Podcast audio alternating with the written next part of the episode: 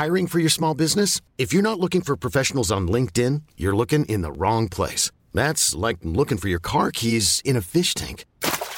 LinkedIn helps you hire professionals you can't find anywhere else, even those who aren't actively searching for a new job but might be open to the perfect role. In a given month, over 70% of LinkedIn users don't even visit other leading job sites. So start looking in the right place. With LinkedIn, you can hire professionals like a professional. Post your free job on linkedin.com slash achieve today. Quality sleep is essential. That's why the Sleep Number smart bed is designed for your ever-evolving sleep needs. Need a bed that's firmer or softer on either side? Helps you sleep at a comfortable temperature? Sleep Number smart beds let you individualize your comfort so you sleep better together. JD Power ranks Sleep Number number 1 in customer satisfaction with mattresses purchased in-store. And now, save 50% on the Sleep Number limited edition smart bed for a limited time. For JD Power 2023 award information, visit jdpower.com/awards. Only at a Sleep Number store or sleepnumber.com. Life is full of awesome what ifs, and some not so much, like unexpected medical costs. That's why United Healthcare provides Health Protector Guard fixed indemnity insurance plans to supplement your primary plan and help manage out of pocket costs. Learn more at uh1.com. Alors, est-ce que je peux vous demander ce que vous faites dans la vie? Je vous en prie. Aujourd'hui, c'est à moi de vous le dire. Au commencement était l'action. Continuez à inventer. Je sais pas ce qui vous attend, je sais pas ce qui va se passer, mais on peut pas tout piloter. Vivez-le à fond. Je suis Sarah Crosetti et vous écoutez La Bascule. Ici, on s'invite dans l'intimité d'hommes et de femmes au parcours inspirant et singulier. On questionne l'art et la manière dont ils habitent le monde, le remettent en question et le redessinent à leur façon. On discute de ce qui les fait vibrer, des moments clés de leur existence où ils ont basculé vers d'autres horizons que ceux vers lesquels on les avait orientés jusque-là. Écoutez leurs témoignages, écoutez-les redessiner le monde, en espérant que cela vous donne à votre tour l'envie de basculer vers de nouveaux horizons. Je pense que au fond, je dois avoir cet optimisme Mm. qui me dit que de toute façon, la ressource, on, on l'a tous, quoi. On l'a tous en nous-mêmes. Il faut juste arriver à se débarrasser de tous les carcans, les peurs. Les peurs, c'est tellement immobilisant. Et de se dire que peut y arriver. Aujourd'hui, j'ai rendez-vous chez Alexandra Schlossberg en banlieue parisienne. Alexandra s'est fait un nom sur les réseaux sociaux sous le pseudo Belette Petite, un compte suivi par près de 80 000 abonnés, sur lequel elle vend des meubles qu'elle chine et retape, et depuis peu une formation en ligne pour apprendre à rénover ses meubles soi-même. Chez Alexandra, c'est un temple de la beauté. Les oiseaux chantaient ce matin-là, il y avait du soleil dans absolument toutes les pièces, et c'était limite indécent. Alexandra a rénové elle-même cette maison il y a quelques années. Elle fait depuis le sujet de nombreux articles de magazines déco, de shooting et surtout, elle est devenue son lieu de travail et de mise en scène de ses meubles. Dans cet épisode, Alexandra nous parle avec sincérité de l'échec de son entreprise lorsqu'elle vivait à Londres il y a une vingtaine d'années, ce qui l'a poussée à revenir en France pour se réinventer et trouver sa véritable place. Ensemble, on discute d'intuition, de comment vaincre ses peurs, de la nécessité d'être toujours en mouvement et de positive attitude, Laurie en moins. J'espère que cet épisode vous plaira et je vous souhaite une bonne écoute. Je suis Alexandra et je rénove du mobilier de brocante depuis euh, presque 15 ans maintenant euh, dans mon atelier, dans les Yvelines. Et mon atelier est intégré dans ma maison et ma maison est un peu euh, ma vitrine pour euh, les meubles que je, je rénove et du coup que je vends sur mon site internet. Et tu as d'ailleurs un compte qui est très suivi, qui s'appelle euh, Belette Petite. Oui, j'ai un compte sur Instagram que j'ai depuis quasiment le début d'Instagram. J'ai vite euh, senti, euh, quand Instagram a commencé, que c'était un média intéressant parce que très porté sur, euh, sur le visuel. J'étais pas très à l'aise avec Facebook à l'époque. J'avais commencé avec un, blog et, euh, et Instagram m'a tout de suite euh, intéressée. Donc j'ai commencé assez rapidement sur cette plateforme alors que au début, pas, pas grand monde dans, dans la brocante le, le faisait. Et ça m'a permis du coup de grandir euh, avec, avec ce, ce média qui est devenu complètement indispensable à mon, à mon Ouais, business. c'est ton outil de travail. C'est vraiment mon outil de travail. J'y passe beaucoup de temps euh, parce que j'estime que, que c'est c'est ce qui me permet de ne pas avoir une boutique, de ne pas avoir euh, Euh, je pense que si, si je revenais 10-15 ans en arrière, ben, il m'aurait fallu vraiment investir dans une campagne de communication, il aurait fallu faire d'autres choses pour pouvoir exister. Et Instagram, moi, j'ai vite senti que ça, allait être un super levier mmh. et, et m'aider. Et donc, j'ai appris les codes de ce, de ce, de ce réseau social euh, que j'utilise vraiment uniquement de façon professionnelle. Hein, je, montre peu de ma vie euh, personnelle. Euh, c'est un choix, bien que tout est un petit peu relié, puisque, puisque comme je, ça, se passe ici chez moi, enfin, c'est quand même un petit peu, un petit peu relié. Mais à la base, c'était vraiment un, levier professionnel. Et alors, on va revenir en détail sur ce que tu fais. Euh, mais est-ce que on peut d'abord revenir sur ton parcours euh, parce que tu n'as pas fait ça, euh, tu disais que tu fais déjà ça depuis 15 ans, mais en fait, auparavant, tu avais un background qui n'était pas du tout celui de la bricole et de la brocante. Non, pas du tout. Donc, ce serait intéressant que tu reviennes un peu sur ce que tu faisais à tes débuts. Ouais. Euh, alors, bah, je, pense que c'est intéressant de commencer, euh, comment je, quand j'ai commencé à, réfléchir à ce que j'allais faire comme métier. Euh, j'ai des parents qui ont, qui, ont, on a vécu à l'étranger. Mon père était enseignant à, l'étranger. Et on a, donc on avait, euh, mes parents ont toujours eu des, revenus plutôt euh, modestes, euh, une vision de la vie très écolo, assez, assez simple. Et comme on vivait à l'étranger, mes parents, où? On a vécu au Portugal pendant très longtemps et puis en Turquie aussi, à Istanbul. J'ai passé mon bac à Istanbul, au lycée français d'Istanbul. Et et à l'époque, au moment où il a fallu commencer à, réfléchir à un métier, mes parents étaient, étaient ont toujours été euh, euh, favorables à, nous, à, nous, à ce qu'on fasse ce dont on avait envie. Mais, mais à 17 ans, c'est très difficile, c'est presque plus flippant de sentir que les, vos parents disent bah, tu choisis, tu vois ce, que, ce en quoi tu pourrais être euh, bonne, et puis voilà, sans forcément nous guider. Euh, et, je me rappelle qu'à l'époque, je me disais, bon, euh, qu'est-ce que, Oui, euh, je suis créative, mais pour moi, être créative, c'était pas un métier. ma mère est anglaise, j'étais trilingue. Ma mère m'a toujours parlé anglais, mon père français. On a vécu au Portugal, donc je parlais trois langues. Donc je me suis dit, bon, allez, je vais, je vais faire quelque chose à voir avec les langues. Donc je suis pas, mes parents habitaient à Istanbul, je suis venue en France. J'avais jamais vécu en France, en fait. On a toujours ah vécu à l'étranger. Et voilà, et, donc euh, j'ai commencé des, études euh, de, secrétariat trilingue. Et ensuite, j'ai fait un DUG où je me disais, bon, bah, je vais être, euh, je vais être traductrice. Et puis, petit à petit, en, réfléchissant, en mûrissant aussi, mais j'entends beaucoup de personnes qui disent j'avais mes parents derrière, les codes de la société. Moi, j'avais pas vraiment ça, mais euh, en même temps, c'était assez effrayant parce que je me disais, bah, en fait, je peux faire ce que je veux, mais, qu'est-ce que je veux faire?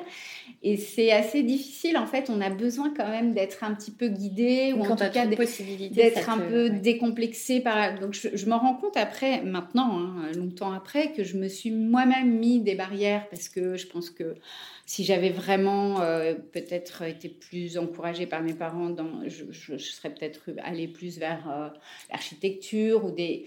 Mais j'étais un peu paralysée en me disant non mais il faut que je trouve un, métier qui me permette de, gagner ma vie euh, vraiment de façon sûre, etc. Donc je voilà, je, cherchais un peu comme ça de.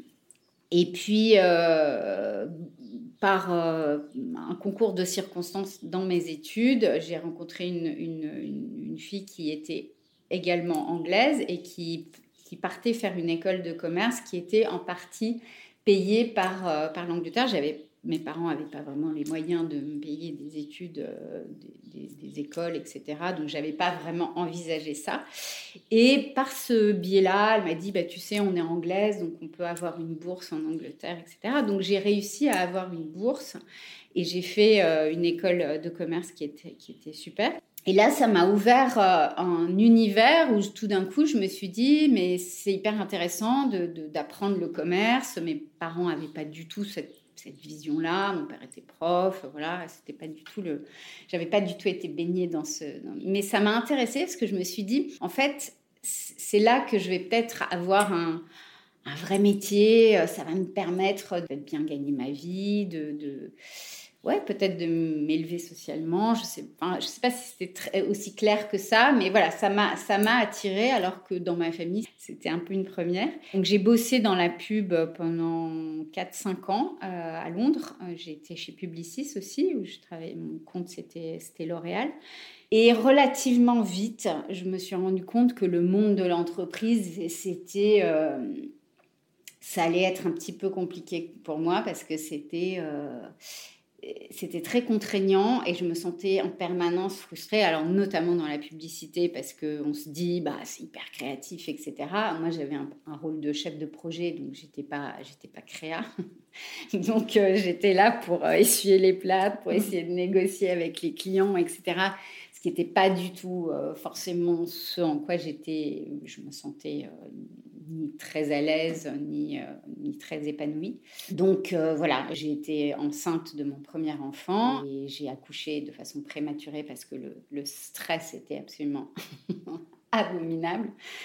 Et, euh, et donc voilà, très, très vite à ce moment-là, je me suis dit, bon, je, on a décidé de fonder une famille. Je ne vais pas recommencer dans la publicité. C'est pas c'est pas l'univers qui me convient. C'est beaucoup trop trop pressurisée, je n'avais pas mon compte. Donc Mais à cette époque, ça faisait combien de temps que tu travaillais Ça faisait 5 ans.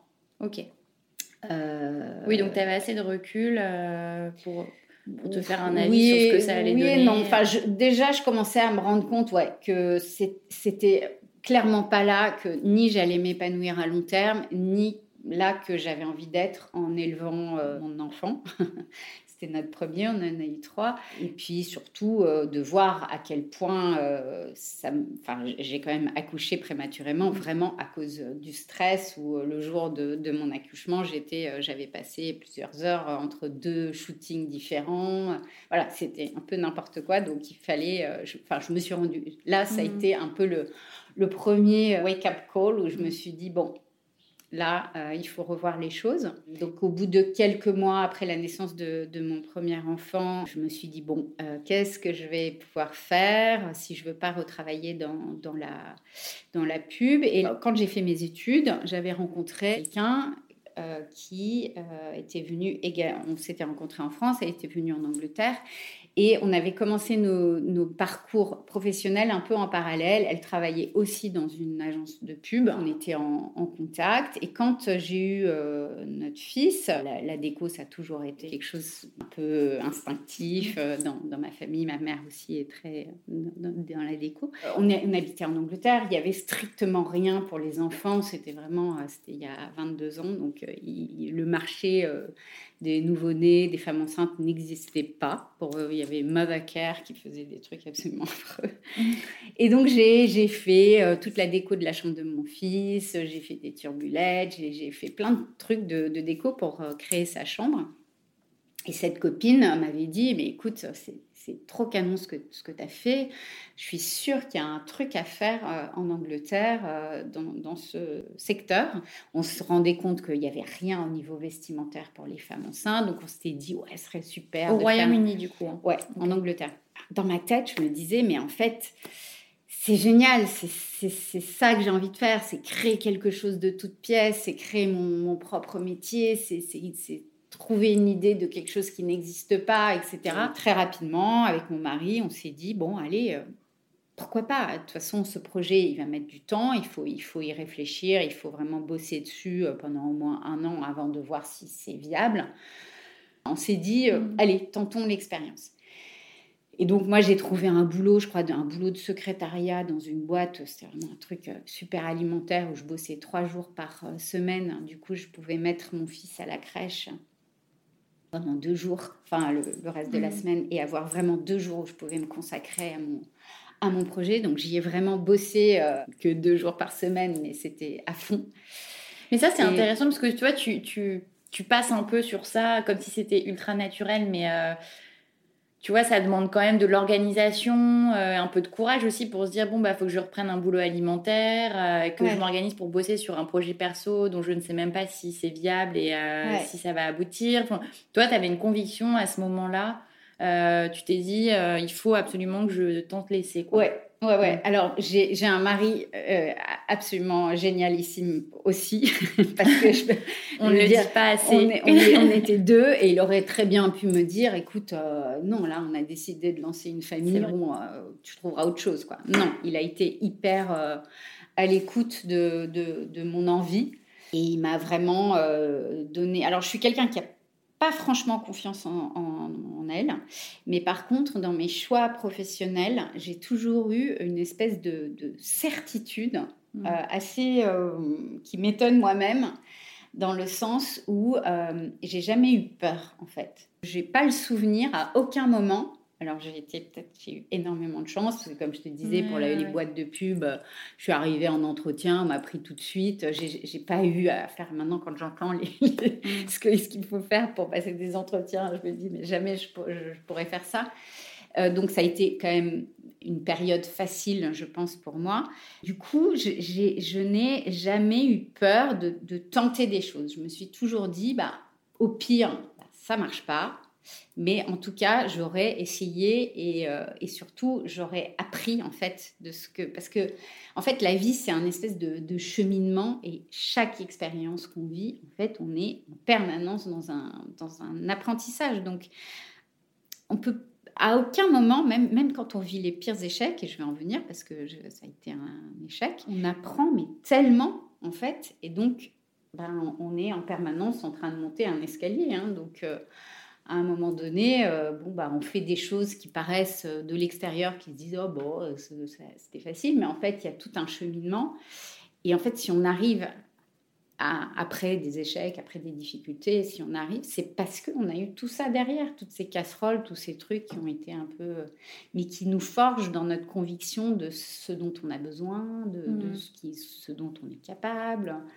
Donc, il euh, faut désacraliser l'échec, quoi. Ah, mais complètement. mais complètement. Enfin, je comprends que c'est hyper effrayant, hein, et je, je, je, je, enfin, je comprends tellement que c'est difficile.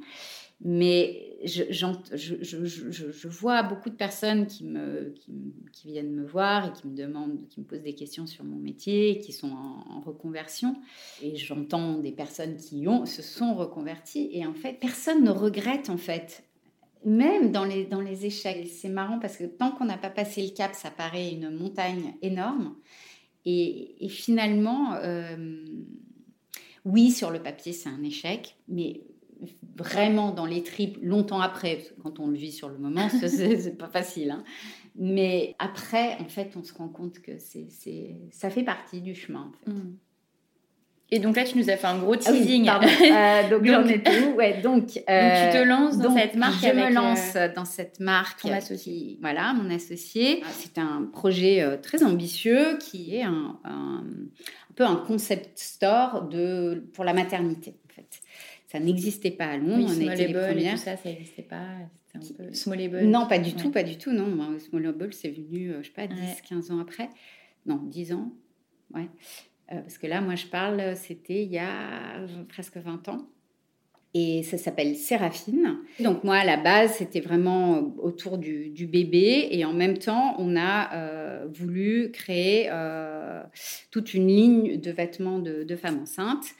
Et donc, j'ai travaillé sur ce projet euh, une année. Donc, je faisais pas mal d'allers-retours à Londres. Euh, on, a, on a trouvé des investisseurs. On a trouvé une, une boutique qui était sur Kensington High Street. Donc, vraiment une adresse plutôt chic. chic.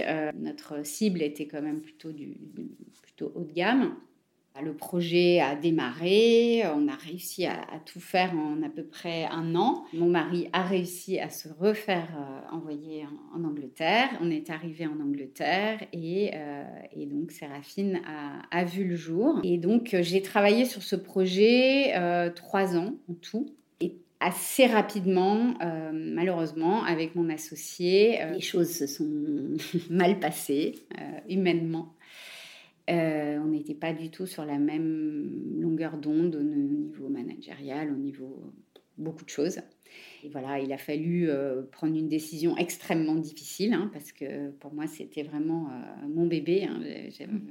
J'avais travaillé et vraiment énormément investi là-dedans. On a aussi investi des économies, etc. Donc, voilà, typiquement, euh, le château de cartes qui s'effondre euh, et il faut prendre une décision euh, très très douloureuse, mais en même temps qui était qui s'imposait et qui, voilà et encore une fois très très épaulée par par mon mari. On a décidé d'arrêter l'aventure à ce moment-là et de rentrer en France. donc ce donc ouais, là vraiment c'était c'était l'échec absolu. Je, je, je, pense que j'ai passé je sais pas deux ans à y penser euh, nuit et jour. C'était vraiment euh, je me demandais comment j'allais comment j'allais tourner la page. Quoi. Mmh. Oui, surtout que tu avais passé trois ans euh, à travailler sur ce projet. et ça fonctionnait en plus. Ah oui, oui. c'est une, une, entreprise qui, du coup, a, perdure. Et, ça existe toujours. Ah oui, oui absolument. Et partout dans le monde maintenant. Donc, Maintenant, j'arrive à avoir une fierté d'avoir été au, début de ce projet et de, bah, je pense qu'il n'existerait pas si j'avais pas euh, été, mm. été là aussi. Hein. On l'a fait vraiment à deux. Donc, je suis on est revenu en France et il a fallu euh, donc faire le deuil de, ce, de cette de cet échec.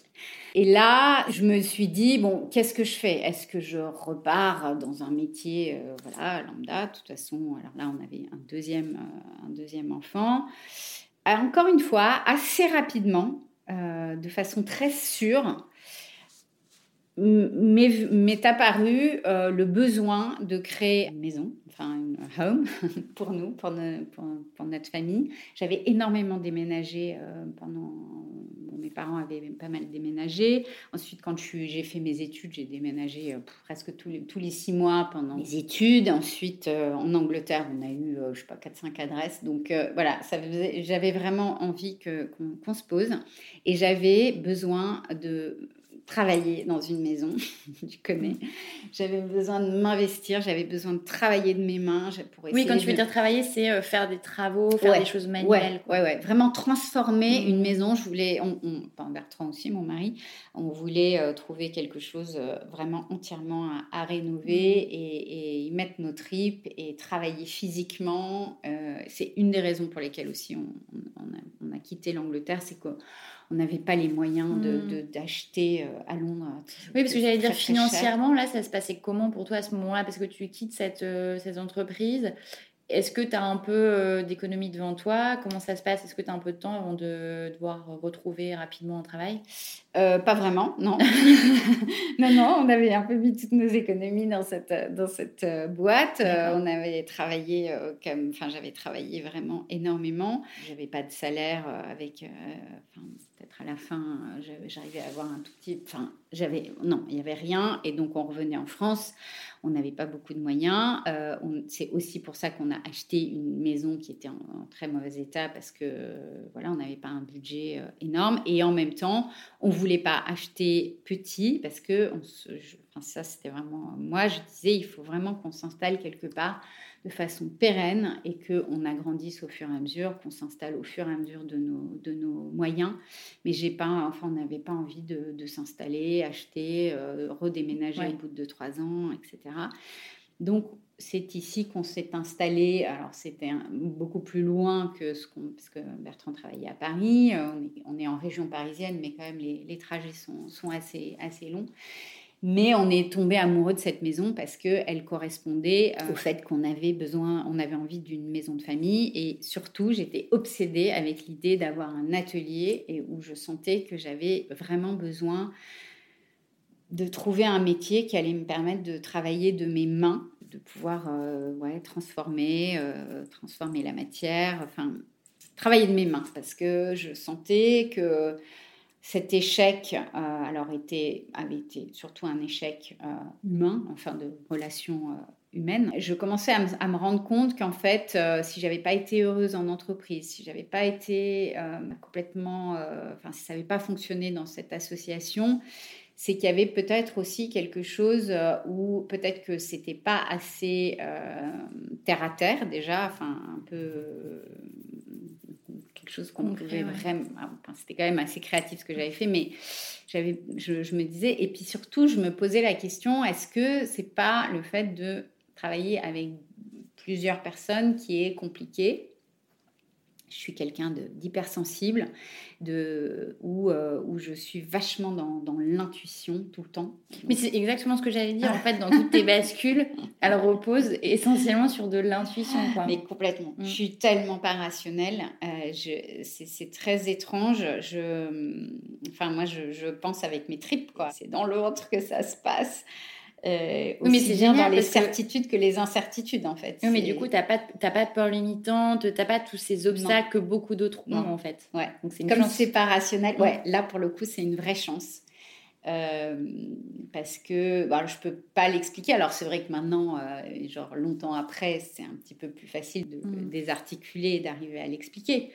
Sur le moment, euh, c'est un peu des, des convictions. Alors après, c'est vachement bien parce que, un, ça nous permet, ça m'a permis à moi de me dire, bon, allez, euh, va vers ça, d'arriver à le, peut-être l'exprimer assez clairement pour que mon mari me dise, oh, bah ouais, pas de problème, euh, que lui ne doute pas.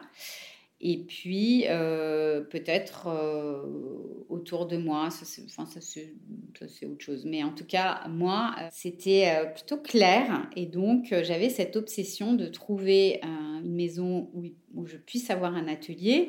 Et pareil, mon mari me dit, mais, mais pourquoi tu as un atelier? Qu'est-ce que tu vas faire dans ton atelier? Et c'était pas si là, là pour le coup c'était pas clair mais je lui disais écoute le jour où ce sera là ça va me paraître une évidence et c'est effectivement ce qui s'est passé.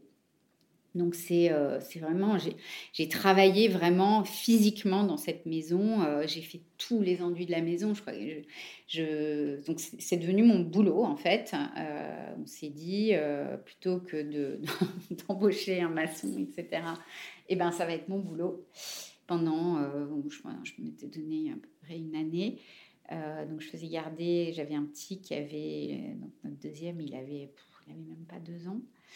Donc je le faisais garder par une nounou euh, pendant plusieurs heures de, la journée. Donc je venais, je faisais les enduits et tout. Donc j'ai, et, et c'était thérapeutique en fait. Mmh. J'ai vraiment euh, eu besoin de travailler la matière, de, de, de, m'investir entièrement dans cette maison pour pouvoir faire le deuil de ce que je voyais à l'époque comme, euh, comme un échec personnel. Et c'est en travaillant comme ça que je me suis rendu compte à quel point ça, me, ça me remplissait, ça, ça m'épanouissait vraiment. Et donc, euh, je ne peux pas te dire exactement à quel moment, mais voilà, petit à petit, ça commençait à, je commençais à me dire quand même, travailler travailler la matière, travailler de mes mains, travailler seule, etc.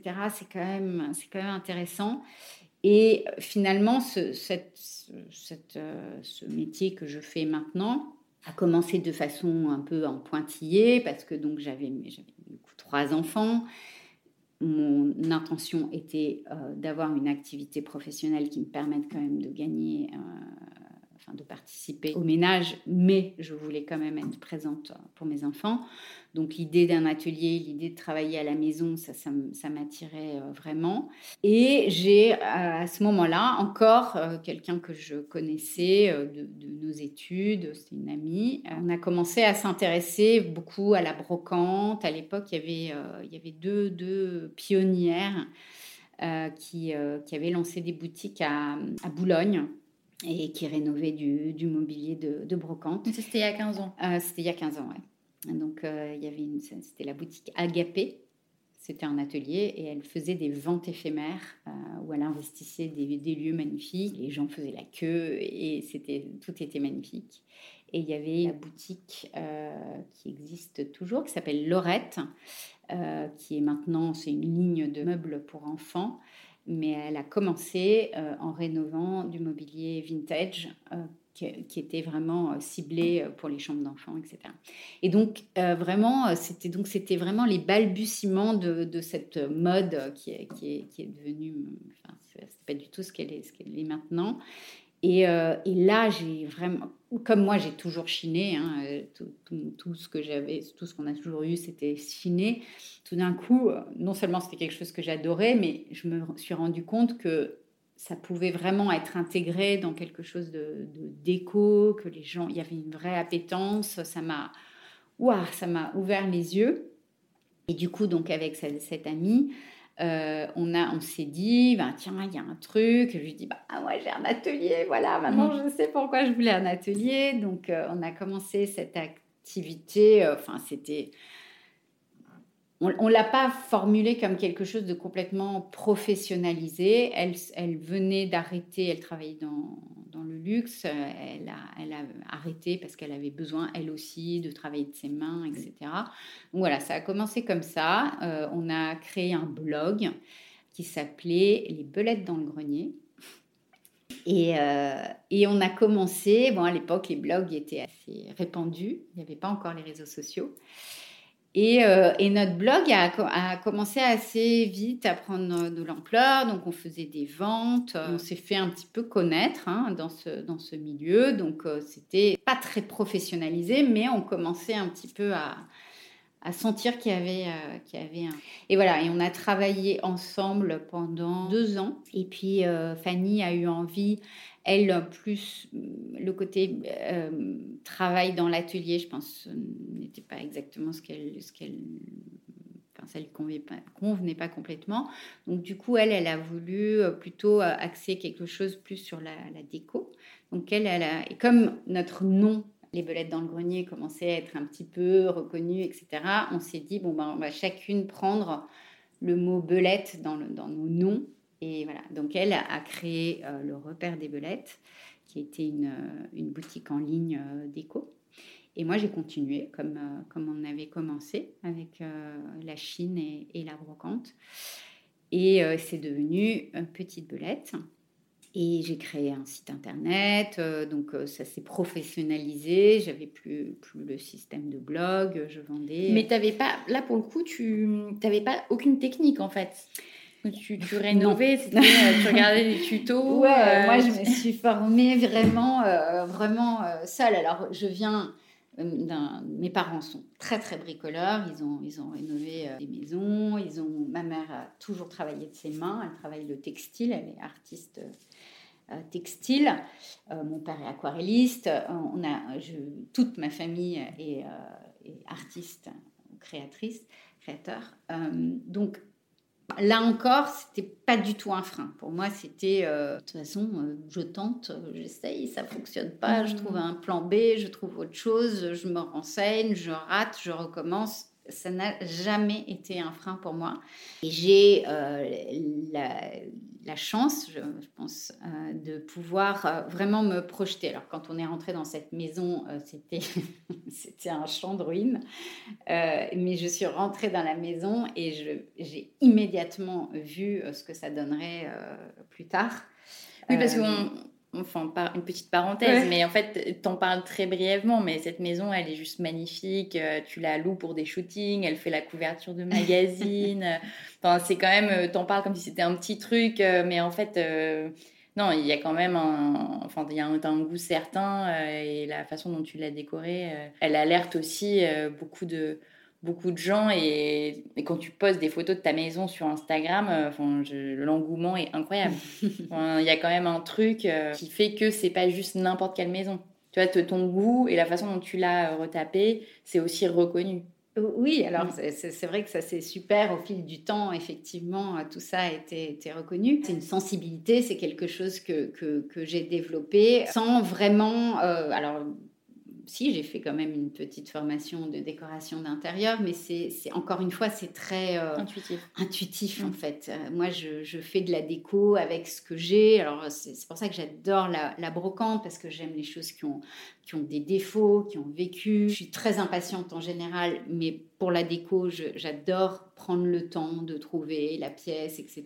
Tout d'un coup, tiens, j'ai chiné cet, cet objet-là. Tiens, où est-ce que je vais pouvoir le mettre? Les choses changent tout le temps de place parce que j'aime bien créer des harmonies, euh, euh, mais c'est en fonction de, ce qui vient, quoi. Je, euh, je suis assez incapable, enfin incapable, non, parce que je le, si, je suis capable, mais je ne le fais pas dans ma maison, en tout cas, euh, de euh, d'aller choisir dans des catalogues, etc. Moi, je, c'est, encore une fois, c'est, c'est, c'est, au mmh. feeling. Et, et, dans les meubles que je rénove, c'est exactement ça. C'est que je vois euh, sur un stand de, brocante, je vois un truc tout poussiéreux, tout, tout, tout, tout cracra, que la plupart des gens ne regardent même pas. Et moi, tout de suite, je vois à quoi ça va ressembler, euh, enfin, plus ou moins, une fois rénové. Je l'imagine euh, là, dans chez moi, je, je, me projette complètement. Et du coup, bah, alors là, pour le coup, c'est une vraie chance que j'ai parce que pour ce métier-là, c'est sûr que si on n'arrive pas à se projeter, c'est beaucoup plus mmh. compliqué et on va se mettre beaucoup plus de freins et de, de difficultés, alors que, que moi, j'arrive à avoir cette, euh, cette vision, en fait. Et alors, selon toi, euh, quelles sont les, tes caractéristiques ou le fait que les gens sont beaucoup plus euh, te suivent et sont beaucoup plus euh, attirés vers toi que vers beaucoup d'autres? Parce qu'en fait aujourd'hui toi tu étais une des pionnières mais depuis il y a tellement de gens qui font qui ont ouvert des brocantes en ligne qui en vivent qui en vivotent on ne sait pas bien mais et toi enfin ça a l'air d'être une espèce de valeur sûre où tu vois, tu as une communauté qui grossit, euh, qui grossit sans cesse. Enfin, tout ce que tu fais se vend en un clin d'œil. pour toi, ça tient à quoi tout ça? C'est euh, pareil, c'est l'intuition que tu as. Euh? Ouais, c'est une bonne question. Je ne saurais pas vraiment y répondre. Je, je pense que c'est ce qui revient beaucoup, c'est ce. J'ai un style. Hein. Enfin, en fait, j'ai une comme j'ai cette, intuition très forte, en fait, j'arrive à créer des, harmonies. Alors, quand je chine quelque chose, je chine jamais quelque chose que j'aime pas mm. ou que je pourrais pas intégrer chez moi. Donc déjà, ça, c'est un, c'est un peu une valeur sûre, c'est-à-dire que les gens qui vont euh, me suivre aiment ce style-là et se disent ah bon bah si je suis euh, Alexandra bah le jour où, il y aura euh, un meuble qui me correspondra, bah, ça ira parce que j'aime le style de, sa maison. J'ai un style assez, assez lambda, c'est-à-dire que moi, ce que je recherche tout le temps, c'est de créer des ambiances chaleureuses, dans la simplicité. Il n'y a, rien de, y a rien de compliqué. Mmh. C'est, c'est, et, du coup, c'est, très parlant, en fait. C'est très parlant parce, que, parce qu'on peut très facilement s'identifier, en fait, à, à ce style, je pense. Mmh. Donc, euh, alors, on a, on a la chance d'avoir cette maison, il y a cette verrière, le soleil, etc. Donc, forcément, les photos, elles sont, elles sont, elles sont, elles mettent bien en valeur euh, les meubles, donc c'est relativement facile. Alors bon, on l'a créé, hein, la maison, mm. mais c'est facile du coup de, bien mettre en valeur et de donner envie, en fait, je pense. Et c'est pour ça que, les, gens, euh, les gens me suivent euh, depuis, mm. depuis si longtemps. Et, et puis, alors, il y a eu un petit tournant. je ne sais pas si je vais trop vite dans, dans, le, dans le processus, mais il y, a, eu un petit tournant là il y a, il y a un an et demi. C'est-à-dire que jusqu'à présent, j'avais utilisé Instagram vraiment pour vendre mon, mon mobilier. Donc, c'était des photos de mise en scène de, des meubles. Et j'ai rencontré euh, Lorraine, hein, qui est, qui est étudiante, mais qui, qui, qui, qui est venue me voir euh, en étant intéressée par, par ce que je fais. Et qui m'a donné un point de vue assez... Euh, un autre point de vue de, mon travail que j'avais pas du tout euh, réalisé. Elle m'a dit, mais en fait, tu sais, euh, ce que tu vends euh, plaît énormément, ça, c'est sûr. chaque fois que tu, mets quelque chose en vente, ça, se vend. Mais et je pense tu as, une communauté qui est très intéressée par, le processus. Et en fait, comme le processus, moi, c'est moi c'est ça qui m'anime. Hein, c'est pas tant de vendre les meubles. j'adore j'adore tout hein, dans mon métier, mais vraiment ce que j'aime le plus, c'est de la transformation. En fait, ça c'est ça c'est mon kiff, mm. c'est de me dire je pars d'un truc affreux, tout dégueulasse et je vais le transformer en quelque chose qui va être super joli, qui va être désirable, que les gens vont, vont vouloir avoir chez eux et ça ça c'est vraiment mon, moteur. Et, elle m'a dit, mais, mais tu te rends pas compte, mais en fait, ce processus-là, ça intéresse énormément. Et je, je m'en étais pas du tout rendu compte, en fait. Euh, je vivais mon truc un peu dans, ma petite bulle. Et euh, je pensais que ce qui intéressait, c'était le côté esthétique, mais pas forcément euh, tout, tout, le processus. Et donc, elle m'a ouvert les yeux là-dessus et m'a beaucoup aidé à montrer ça sur Instagram. Donc, euh, la vie dans l'atelier, le côté euh, cracra, euh, tout, le, processus, le ponçage, le décapage. Et, et là, tout d'un coup, le, ça a été assez, assez phénoménal parce qu'il y a eu un vrai engouement.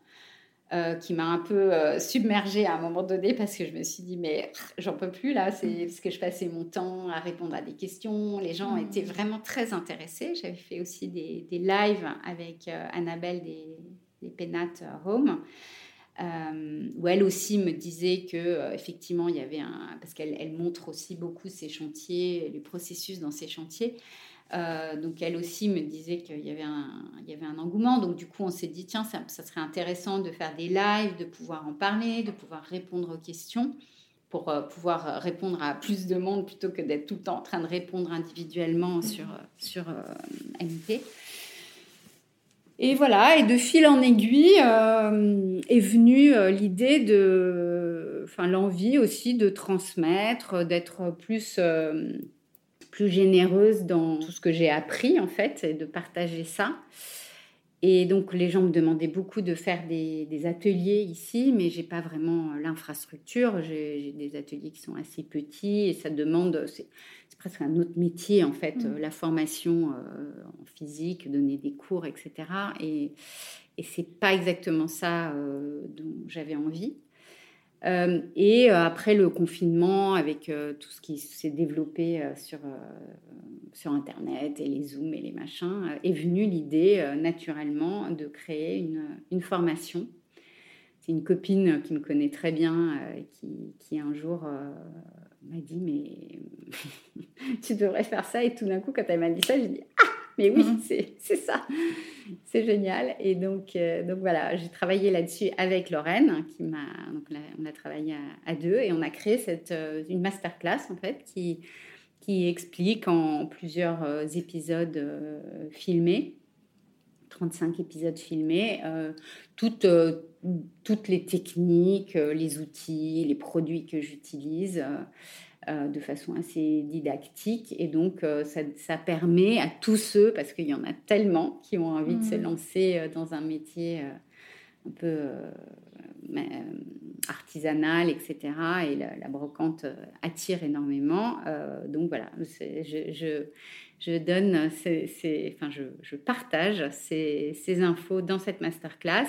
Et j'ai trouvé ça très, très sympa comme, comme exercice. Ça m'a beaucoup plu. Et du coup, bah, a maintenant, il y a un échange euh, par ce biais. Hein. On, a, a, avait fait un tirage au sort, on avait fait venir euh, euh, dix personnes qui avaient souscrit à la masterclass et qui sont venues ici. On a passé une journée un peu d'échange on à l'atelier. Ça, c'était super. Et donc, je pense qu'on va, réitérer ça prochainement, recréer des, des ateliers comme ça. parce que c'est c'est très riche en fait d'avoir euh, des personnes qui ont tous un peu le même, la même euh, passion, mmh. la même envie. Alors il y en a beaucoup qui sont un peu en transition, donc de pouvoir échanger là-dessus, c'est super. Donc euh, voilà, c'est un, un, métier, on pourrait se dire que depuis 15 ans, je fais un peu toujours la même chose. Mais je pense qu'il n'y a pas une journée euh, qui se passe de la même façon. Mm. Moi, je trouve ça hyper, euh, hyper varié. Si on revient sur euh, tes tout débuts, parce que là, tu es passé assez vite et, mm. et, je pense que ça peut être difficile pour, pour certains de, de s'identifier ou, ou de se projeter dans ce que tu fais. Mm. Mais ça veut dire que quand tu commences, est-ce que tu te rappelles par exemple du premier meuble que tu as vendu En fait, concrètement, euh, tu te dis quoi? Tu te dis bah, je vais aller acheter un meuble dans une brocante, je vais le retaper, puis je vais voir ce que ça donne? Euh, Alors, c'est tellement loin maintenant, je pourrais pas te dire exactement euh, comment ça s'est passé, parce que comme je t'ai dit, rien n'est jamais très rationnel, tu vois? Donc, bon, l'idée est, vraiment arrivée avec Fanny en voyant ces ventes, etc. On s'est dit, bon, il y a il y a un, intérêt. les gens sont, friands. Si on arrive à, à quelque chose, le rénover et faire une jolie photo et en parler sur, sur un blog, etc. voilà, c'est un peu venu comme ça. maintenant, quand voilà, on allait chiner et puis, euh, puis quand on trouvait des choses qui, qui, nous plaisaient bien. Au départ, on faisait beaucoup de choses pour enfants, des, des, chambres d'enfants, des armoires, des commodes vintage. C'était, il y avait ce, ce besoin. Euh, Mais t'en vivais pas au début, tu faisais ça euh, quoi, les premiers mois, c'est tu trouvais des meubles et puis ouais. Euh, ouais. ouais. on était hyper contente quand on vendait mm. quelque chose, on faisait des, des, ventes. Alors quand on faisait des ventes éphémères, tout de suite en fait, il y a eu les gens achetaient.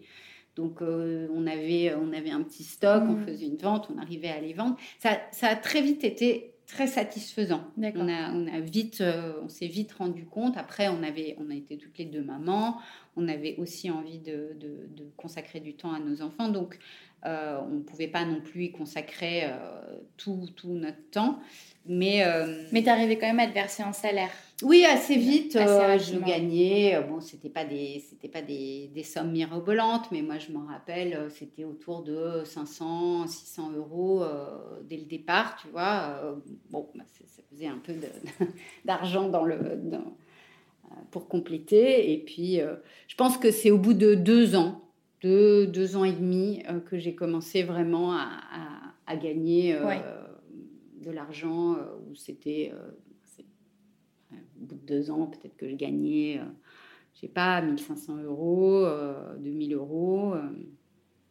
mais ça n'a fait que que, augmenter au fil oui, du temps. Oui, Mais ça, c'est important que tu le précises aussi, prend du temps, tu vois, de, quand tu te lances dans ce genre de projet, que les gens ne s'attendent pas à ce que tout de suite, euh, ils puissent euh, payer leur loyer. Euh, ah c'est quelque chose qui prend du temps. Et aujourd'hui, 15 ans après, tu te verses un salaire qui est tout à fait honorable et tu, et, tu peux être indépendante, payer toutes tes charges et vivre confortablement. Mais euh, c'est important que tu précises ça, que voilà, au bout de deux ans et demi, euh, tu vois, tu gagnais entre 1005 et 2000 euros. Ouais, euh, ouais plutôt 1005. et puis, c'est pas, pas toujours, c'est pas tous les oui, mois. Il y, y, avait les vacances scolaires, etc., où là, je travaillais pas, donc j'avais pas de. Mais ça, je le dis toujours quand on me pose la question. alors, à l'époque, moi, j'avais pas travaillé en France et tout ça, donc j'ai pas eu le chômage, machin mmh. et tout ça c'est vrai qu'on vit dans un pays où on a une chance incroyable. Hein. c'est que souvent, quand, euh, quand on quitte un travail, on peut avoir le, chômage qui nous permet quand même de tenir pendant, pendant deux ans. Et je dirais vraiment, les deux ans, c'est, le strict minimum. Et que souvent, quand on a eu un salaire de 2000 ou 2500 euros, 3000, euh, et qu'on change, on, change, on se lance dans ce genre de, de métier, ça prend, ça prend du temps parce qu'il faut se créer un réseau euh, euh, pour, vendre. Il faut aussi se créer un réseau euh, de brocanteurs. Ça, c'est très important et mm. ça prend du temps. Oui, parce qu'au bout d'un moment, tu as commencé à faire des foires professionnelles. Enfin, tu n'as pas fait des brocantes particulières pendant... Non, non, bien sûr. Mais tout ça, ça, ça, ça prend du mm. temps et c'est pas c'est pas comme une autre activité où on peut c'est difficile de faire un business plan, c'est difficile de vraiment savoir combien on va vendre parce que ça dépend de tellement de choses, ça dépend combien on va l'acheter, ça dépend des kilomètres qu'on va faire pour, euh, pour aller chercher. Et ça, c'est intéressant d'ailleurs que tu en parles parce que alors, les business plans, c'est une espèce de. De, on dirait un passage obligé quand tu veux lancer quelque chose et tout ça. Mais mhm. effectivement, dans ce genre d'activité, tu peux rien quantifier parce qu'effectivement, c'est tellement aléatoire, tu sais pas ce que tu vas trouver, ce que tu vas vendre. Par ailleurs, est-ce que tu t'étais quand même fixé des objectifs ou tu avais des espèces de grandes lignes de dire bon bah par exemple dans trois ans il faudrait que j'en sois là ou enfin tu vois est-ce que tu avais quand même euh, dessiné des euh, contours?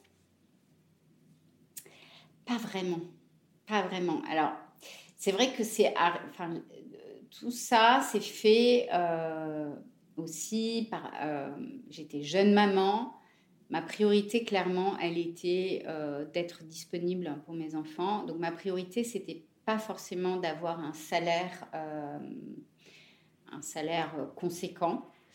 Euh, ma priorité, elle était de créer le métier qui allait me convenir, qui allait me, me permettre de m'épanouir et qui allait me permettre d'avoir une vie familiale, etc. Donc ça, c'était mon moteur, en fait. alors, mon mari avait un salaire, on, a, on, a, toujours eu des besoins plutôt simples, etc. donc, je ne me suis pas mis cette pression. J'étais assez convaincue que j'arriverais à gagner ma vie. je ne pensais pas du tout gagner ma vie comme je le gagne maintenant, mais, mais je, je, enfin, je me disais, euh, de toute façon, on n'a pas des ambitions, euh, enfin, on n'a pas des, besoins euh, d'avoir énormément d'argent. Ce qu'on veut, c'est pouvoir voilà, offrir le, le, meilleur pour nos enfants, mais sans, sans ambition particulièrement haute. Donc voilà, on ne s'est pas mis cette pression-là, on a avancé un peu pas, pas à pas en fonction de, des moments euh, T de notre vie.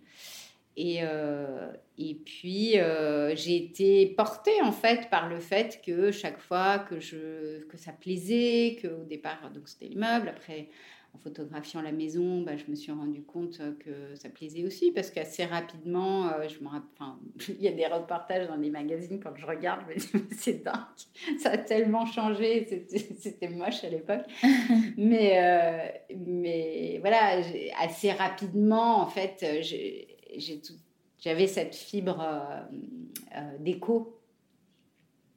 Et donc c'est comme une chaîne en fait. Ça m'a, ça une chose m'a, mené vers une autre. Et, euh, et puis la, confiance en, moi, je pense, par rapport à, ce métier où euh, de l'extérieur, je pense qu'il y a même encore maintenant, j'ai des personnes dans mon entourage qui enfin, qui, qui, pensent encore que je travaille euh, au fond de mon dans, mon, petit cabanon derrière et que ce qui est vrai. oui ce qui est vrai mais que c'est une, une, activité un peu euh, tu sais euh, de femmes qui, qui, qui travaillent pas quoi. Alors que bon déjà ça l'a jamais vraiment été et euh, enfin dans ma tête en tout cas, parce que je l'ai toujours vu comme, comme une activité euh, professionnelle euh, dans le sens épanouissante. C'était pas forcément mm. ça qui me faisait gagner beaucoup d'argent au départ, mais c'était je voulais sentir que j'avais un métier et que c'était c'était ça qui m'épanouissait et que j'allais en faire quelque chose quoi que c'était pas euh, j'allais pas juste être euh, effectivement euh, la femme de, Bertrand et faire ça dans un, à côté. Puis il faut quand même préciser que tu travaillais beaucoup. Enfin, moi, je me rappelle ah. que. Enfin, ça, il faut pas non plus passer sous silence, quoi. Que les gens croient que hop, tu trouvais un meuble, tu le retapais, puis tu vendais, et puis c'était fini pendant. Non, en fait, tu travaillais même le week-end. J'ai toujours travaillé, mais enfin, je pense que quand on fait ce genre de métier, mais quand on a travaillé dans des entreprises, on se dit non, non, c'est sûr qu'on travaille en permanence. Enfin, je veux dire, quand on est une petite entreprise, on a 15 casquettes. Euh, si c'est pas dans l'atelier, on est en train de chiner, on est sur la route, on est en train de faire de la compta, on est en train de penser aux prochaines photos, on est en train de faire les photos, on est en train de faire des montages, on est en train de, de mettre du contenu sur Instagram, on réfléchit. Enfin, moi, je, je, je, travaille euh, beaucoup euh, physiquement dans l'atelier parce que le côté rénovation me prend beaucoup de temps. J'adore aussi. Euh, mais, euh, mais dans ma tête, je, je, mmh. suis en train, tout le temps en train de projeter, en train de dire bon, alors là, il faut que je fasse ça, je le, je le photographierai comme ça, et puis il faut que j'appelle un tel, et il faut que j'envoie un mail à, cette personne-là, il faut que je réponde à ça, il faut que je. Enfin, c'est. Alors, j'ai un cerveau comme ça, un peu en arborescence, donc ça ne me, ça me coûte pas, au contraire, j'adore. Euh, mais quand je suis en train de poncer, je suis aussi en train de faire euh, quatre choses autres dans ma tête. Euh, mais ça peut être un peu effrayant, mais c'est bien quand même que tu en parles en fait, parce que bah déjà c'est la réalité de ton métier. Mm. Et, et, Instagram, c'est pas, pas toute la réalité de ton métier, c'est que la partie un peu paillette. Et, et, surtout, ce qui est intéressant, c'est que ce que tu dis, c'est que ton ratio temps, argent, etc., il passe derrière ton épanouissement et qu'en fait tu retires beaucoup plus de choses dans le fait de t'épanouir dans ton travail manuel ah et que le reste passe au second plan et ça peut peut-être être un peu bizarre pour certains. Bah, moi, je suis. Alors, encore une fois, c'est parce que ça fait 15 ans et que je peux dire ça maintenant. Hein, quand on, est, on commence, je ne le rationalisais pas du tout comme ça. Mais je suis tellement persuadée que quand on fait quelque chose qui nous passionne, c'est un peu bateau hein, de dire ça, mais c'est tellement vrai, quand on fait quelque chose qui nous passionne, on le fait forcément bien. Et quand on fait quelque chose de bien, en général, ça mmh. fonctionne. Donc c'est un, un, effet boule de neige. C'est quand on est dans la contrainte, quand on est, quand on est dans la frustration, ben, tellement de gens font bien leur métier, hein, mais, mais s'épanouissent pas et, ne vivent pas euh, pleinement euh, leur vie et que toutes les étapes de, la vie sont, euh, enfin je veux dire, si on passe la moitié de sa vie à s'enquiquiner au boulot en, se disant bah, je serai mieux quand je serai à la retraite, bah, mais quel dommage quoi, de, perdre tout ce temps précieux à, s'amuser. Enfin, je, et encore une fois, je veux dire, je, je, connais personne qui se soit lancé dans des métiers de passion qui, qui les regrettait, même ceux qui ont raté, même ceux qui n'ont pas réussi euh, pour euh, des raisons, euh, parfois ça ne fonctionne pas pour des raisons économiques ou, ou quoi. Mais même ces personnes-là, enfin celles à qui j'ai parlé, me disent qu'elles ne regrettent tellement pas. Et moi, je m'en rappelle qu'il y a quelques années, mon mari travaillait, donc lui, il a travaillé pendant des années chez Orange. Donc il avait un travail qui faisait très bien, il, le faisait bien, mais, il n'était pas, du tout épanoui, euh, il ne voyait pas du tout le sens. Le sens qu'il y avait trouvé, c'était que ben, gagnait sa vie et que du coup on pouvait avoir une, une chouette vie à côté, mais c'était quand même... Et il y a quelques années, il a eu l'opportunité de travailler, de monter une entreprise euh, dans, l'immobilier, donc il fait de la surélévation à Paris. Et c'était une aventure un peu, enfin, voilà, il n'avait aucune connaissance là-dedans. Euh, il a décidé de se, lancer là-dedans. Et je me rappelle que ben, c'était un peu effrayant parce qu'effectivement, euh, c'était une sécurité de l'emploi qu'on n'allait plus du tout avoir. Moi qui étais en indépendant, euh, bon, c'est sûr, quand on est deux en indépendant, il y a plus de risques. Mmh. Mais je me rappelle qu'assez rapidement, on s'est dit, mais, mais cette expérience, même si elle ne fonctionne pas, même si euh, au bout de deux ans euh, c'est la catastrophe et, ça n'aboutit à rien, mais il aura tellement bénéficié de cette expérience que de toute façon, euh, il aura fait un bond en avant professionnel, euh, que ce soit, alors ça, ça, aurait peut-être pas été l'immobilier, ça aurait été autre chose, mais il aurait tellement gagné par cette expérience si passionnante, si prenante, parce qu'il a bossé comme un âne pour créer cette entreprise qui fonctionne maintenant. Mais ça valait tellement la peine. Donc en fait, le, doute, il n'a pas été très long. Il y en a eu, hein. on, a, on, a, on, a, douté, on a eu des, des nuits blanches à certains moments, on se disait, oh là là, mais qu'est-ce qu'on a fait?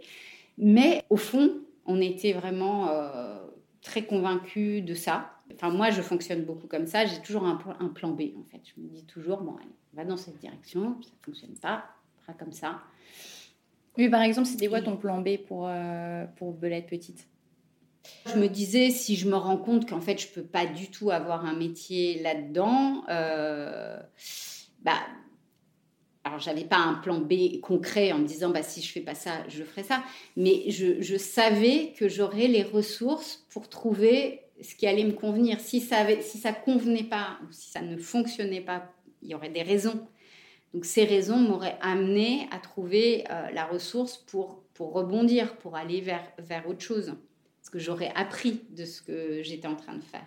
Bah, c'est de la confiance en toi finalement. Tu dis que tu n'as pas confiance en toi. Ouais, c'est un peu étonnant. Euh, Alors, pour le, pour le professionnel, ouais, j'ai mm. vraiment confiance. C'est des convictions en fait mm. que j'ai où je veux pas euh, juste euh, me dire ah ben on m'a dit que de toute façon il fallait que il fallait que j'ai un métier comme ci comme ça pour pouvoir gagner ma vie ou pour être heureuse ou pour si en fait moi, assez, assez vite, je me suis dit, en fait, c'est moi qui vais le créer, c'est moi qui sais. C'est que, en fait, euh, le système scolaire nous dit tellement, euh, bah, il faut faire comme ci, il faut faire comme ça, qu'en fait, on ne s'autorise pas de se poser mmh, d'autres questions. On se, on se, dit, voilà, on est, on, est dans un tunnel. Euh, tu vois, et, mmh. et, et, à partir du moment où, on se donne cette possibilité-là, qu'on s'autorise ça, euh, bah, déjà c'est hyper libérateur et puis ben, on va forcément vers ce quoi on, est, on, est, on, excelle en fait.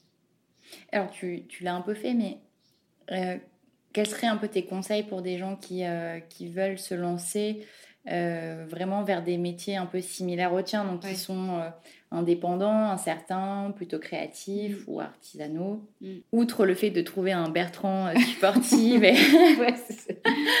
mais, mais voilà, après, tu, tu l'as partiellement dit, faire, faire confiance à son intuition, mais est-ce que tu as d'autres conseils peut-être concrets ou, Ouais. Bah, je pense qu'il faut essayer d'évacuer euh, la peur. En fait, la peur est, immobilisante. En fait, hein. la peur est, et à, toute période de la, de la vie, euh, je veux dire, quand on commence, euh, on a des enfants, on se dit oh, non, mais maintenant j'ai des enfants, il faut que je m'en occupe, je ne peux pas me permettre de, les mettre en péril. Euh, quand on commence à avoir un petit peu plus de bouteilles, on se dit oh, non, mais, mais c'est pas maintenant que je vais lâcher mon boulot parce que après, si je suis malade ou je sais pas quoi. quand on est étudiant, on se dit oh, mais non, mais c'est quand même maintenant, c'est maintenant qu'il faudrait que je me forme, que je travaille dans des grosses entreprises, etc. Donc, je pense qu'à toutes les époques de la vie, on, peut avoir euh, des questionnements euh, valables, hein, euh, mais qui sont toujours mus par la peur, en fait, la peur de l'échec, la peur de, se mettre en danger. Et pour moi, le meilleur tremplin, c'est d'aller vers quoi on est, fait. Si je reviens vraiment en arrière, c'est cet échec avec Séraphine. Bon, j'étais jeune, on n'avait pas d'expérience, il, y a sûrement beaucoup de choses, mais je pense que j'avais pas encore complètement écouté ce truc de euh, ben euh, vraiment va vers ton intuition etc et puis et puis euh, ben, on était deux et on n'avait pas du tout la même vision et que peut-être que c'était c'était compliqué pour moi à l'époque de verbaliser vraiment les choses qui étaient importantes pour moi dans les relations humaines etc donc, euh, donc ça se fait aussi avec la maturité et, c'est souvent ça aussi qui est, qui est fort, c'est que souvent dans les bascules, c'est que quand on bascule, c'est parce que on commence à être beaucoup plus en, à l'écoute en fait de, de, de, nos besoins, de qui on est, de là où on est fort. C'est difficile de commencer quand euh, là les jeunes ils ont 17-18 ans, on leur demande de... Bon alors moi maintenant je leur dis, t'aimais pas la pression, de toute façon tu changeras trois fois de boulot, donc commence avec quelque mmh. chose investis-toi dedans et tout, et puis tu feras ton chemin euh, plus tard. Mais je trouve ça dommage pour ceux qui, qui, ont envie de rester immobilisés par, par la peur éternellement, euh, parce que parce que il y a tellement tellement tellement plus tellement plus, même avec les difficultés, c'est tellement plus enrichissant. Mais c'est marrant que tu parles d'immobilité, parce que j'allais dire que moi, ce que je trouve emblématique de ton parcours, c'est aussi l'action. C'est euh, le fait qu'à chaque fois, euh, tu te lances en fait. Pour, quel que soit le projet, euh, c'est une démarche qui est très entrepreneuriale au final. C'est de te dire, ah, bah, j'ai aucun bagage euh, pour retaper quoi que ce soit, mais j'y vais, j'achète un truc, je le vends, j'ouvre un blog. je fais, en fait, c'est une suite de petites actions qui font qu'au final, tu es sans arrêt en mouvement. Ouais, ouais, ouais, ouais tout à fait. C'est en permanence, en fait. Je suis tout le temps en train d'apprendre parce que je me dis jamais, oh non, mais ça, je peux pas le faire souvent, je me dis, ça, j'ai pas envie de le faire. Et ça, je m'écoute vachement. Je simplifie beaucoup euh, ma vie en me disant, non, ça, je n'ai pas envie de faire ça. Et quand je me dis ça, ben, je ne le fais pas, vraiment. et j'ai construit mon, mon, business sur ce, sur ce, mm. ce truc-là. Sachant qu'il y a quand même des trucs que tu aimes moins dans ce que tu fais aussi. Pas vraiment. La compta, ce genre de truc, non? Bah, la compta, tu vois, c'est pas le truc, mais je me fais jamais une journée de compta. Voilà. Comme j'aime pas particulièrement ça, et eh ben je le fais au fur et à mesure comme ça. C'est pas, euh, c'est un peu mmh. indolore, euh, voilà. Ça fait partie du job, ça fait partie de, bah, si je gagne de l'argent, bah, c'est normal qu'il y ait de la compta, mmh. donc ça me paraît euh, normal. Comme les réseaux sociaux, ça m'a toujours paru j'ai jamais vu ça comme une contrainte. Il y a énormément de gens qui, qui, qui, voient ça comme un mmh. truc vraiment relou. Moi, pas du tout, parce que je me dis, mais c'est génial, ça me permet. J'ai pas besoin d'avoir une boutique. Ça, je l'ai fait donc avec Séraphine. En fait, ça me convient pas. J'ai pas du tout envie d'avoir une boutique. Donc, si j'ai pas de boutique, il faut bien que je vende. Euh, et, si je vends pas, eh ben, je peux pas faire mon métier. Et donc, euh, donc, donc, tout, est, tout est relié. Et donc, je trouve du sens dans, dans, dans tout.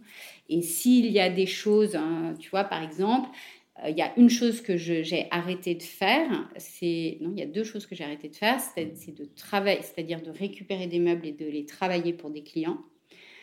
j'ai arrêté de le faire parce que bon, j'ai pas énormément de temps, mais au-delà de ça, c'est surtout parce que je, suis contrainte par euh, les besoins, les désirs de, des clients. Et ça, euh, comme j'ai besoin de travailler avec mon intuition et, ma, ben, ça fonctionne pas très bien, donc je suis jamais très satisfaite de, du, du, rendu final.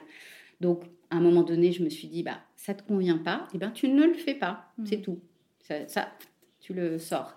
Et de même, j'aime pas travailler avec, euh, avec des archis ou des décorateurs d'intérieur parce que pareil, euh, ça devient contraignant. En fait, ils me demandent, ils me demandent je suis obligée de, faire de la recherche, ça me, prend beaucoup de temps, c'est pas très, euh, c'est pas du tout aussi satisfaisant que l'échange avec les clients qui sont hyper contents, qui sont très, les, les archis, les décorateurs d'intérieur sont exigeants parce que eux-mêmes ont, ont, des clients, euh, donc, donc ça, ça tend en fait, ça rend la, la, relation plus difficile. Donc ça, pareil, je, je alors peut-être pas au début, parce qu'au début, quand tu n'as pas, pas, énormément de travail, tu ne peux pas choisir. Mais au fur et à mesure du temps, en fait, j'ai euh, simplifié, simplifié mon travail pour que ça ne soit que euh, du travail euh, dans lequel je me sente à l'aise. Où, le résultat me satisfait et, et, et en fait c'est assez dingue parce que en faisant ça, ça simplifie, je travaille mieux, euh, du coup, bah, ça fait effet boule de neige, donc euh, le business grandit, euh, il y a de plus en plus d'intérêt, donc tu vois. Ça aussi, c'est important d'écouter de, et de se créer ses propres règles et de pas faire. Alors, un autre exemple, c'est que à un moment donné, ça commençait à bien fonctionner et tout le monde me disait, mais tu peux pas rester seul il faut que tu embauches quelqu'un, c'est ridicule, tu peux pas passer ton temps à conseiller, machin, etc.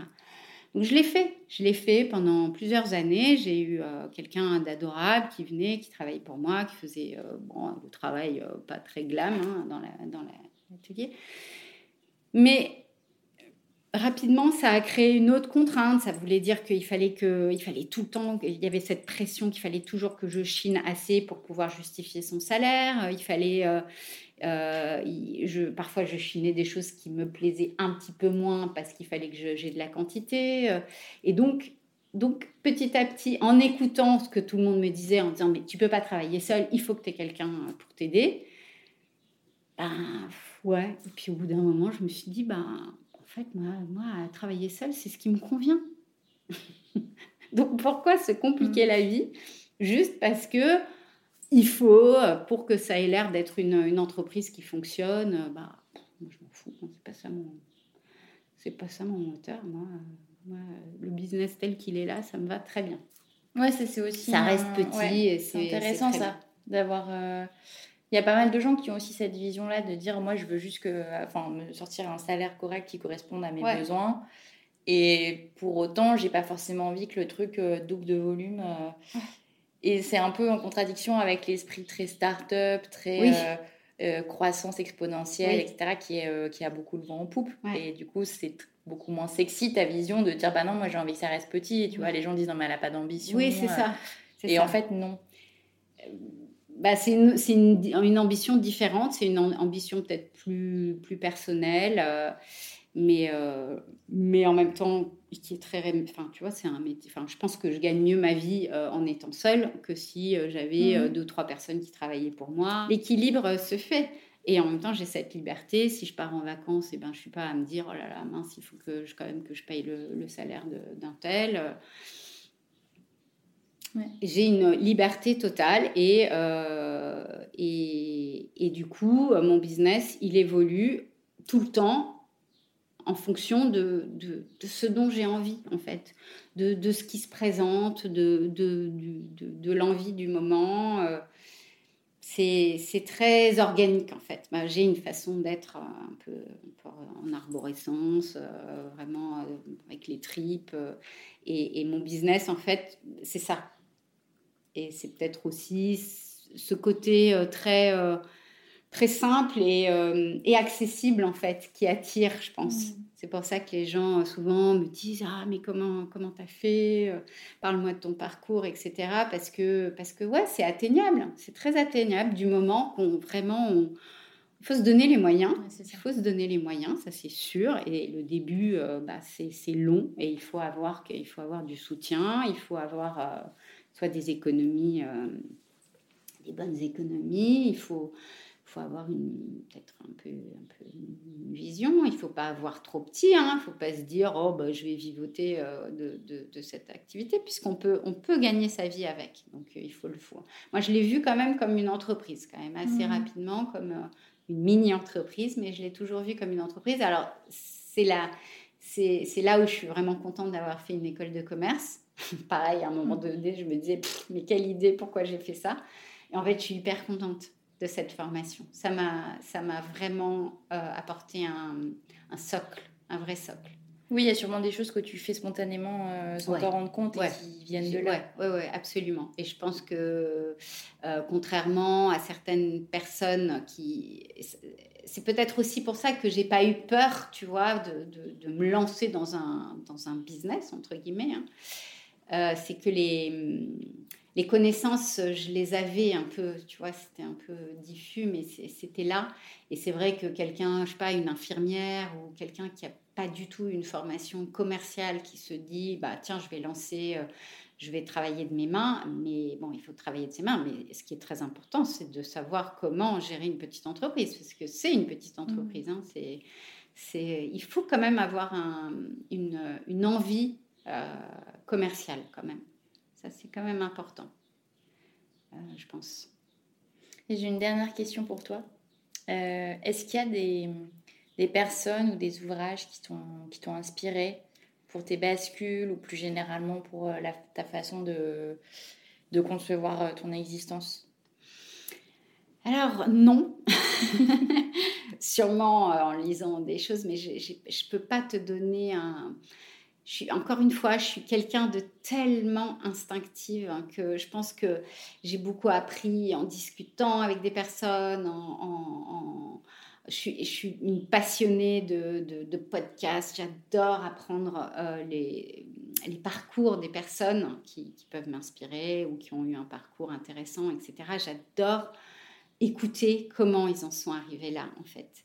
Et je pense que c'est plus ça, en fait, qui m'a nourrie en voyant des gens qui réussissaient dans tellement de domaines euh, différents euh, et d'entendre qu'en fait, leur parcours a toujours été semé d'embûches, de difficultés, de questionnements, mais qu'en général, ils ont toujours eu cette espèce de moteur en se disant, bah, je vais y arriver. Euh, c'est un peu la, définition de, Moi, qui, je me considère pas comme quelqu'un d'optimiste, mais j'avais entendu la définition de Christophe André sur l'optimisme, la, qui disait finalement l'optimisme, c'est de pouvoir se dire que dans la vie, quoi qu'il arrive, on aura les ressources pour rebondir, pour, pour y arriver. Et ça, ça me parle vraiment, même si je suis souvent là à râler, à me dire ah, c'est compliqué, machin je pense que au fond, je dois avoir cet optimisme mm. qui me dit que de toute façon, la ressource, on, l'a tous, quoi. On l'a tous en nous-mêmes. Il faut juste arriver à se débarrasser de tous les carcans, les peurs. Les peurs, c'est tellement immobilisant. Et de se dire que peut y arriver. Il y a des gens, des gens qui, ont, vécu des tsunamis, qui ont vécu des, des trucs atroces, qui ont perdu tous leurs enfants, qui, qui se relèvent, qui, qui, recommencent de zéro et qui font des choses incroyables, des gens qui ont eu des accidents, de, de, qui ont perdu leurs membres, etc., qui arrivent. Alors, quand on est euh, en pleine santé et, que, et qu'on... ça devrait être euh, facile, possible. Et vraiment, j'encourage tellement ceux qui ont, qui ont cette petite voix qui leur parle de, de l'écouter. quoi vraiment. Bon, on finira là-dessus alors, sur ton intuition. Merci Alexandra. Merci. Merci pour ton temps. Pour retrouver toutes les références et les ouvrages abordés dans ce podcast, rendez-vous dans la description du podcast ou sur le compte Instagram French Bontemps.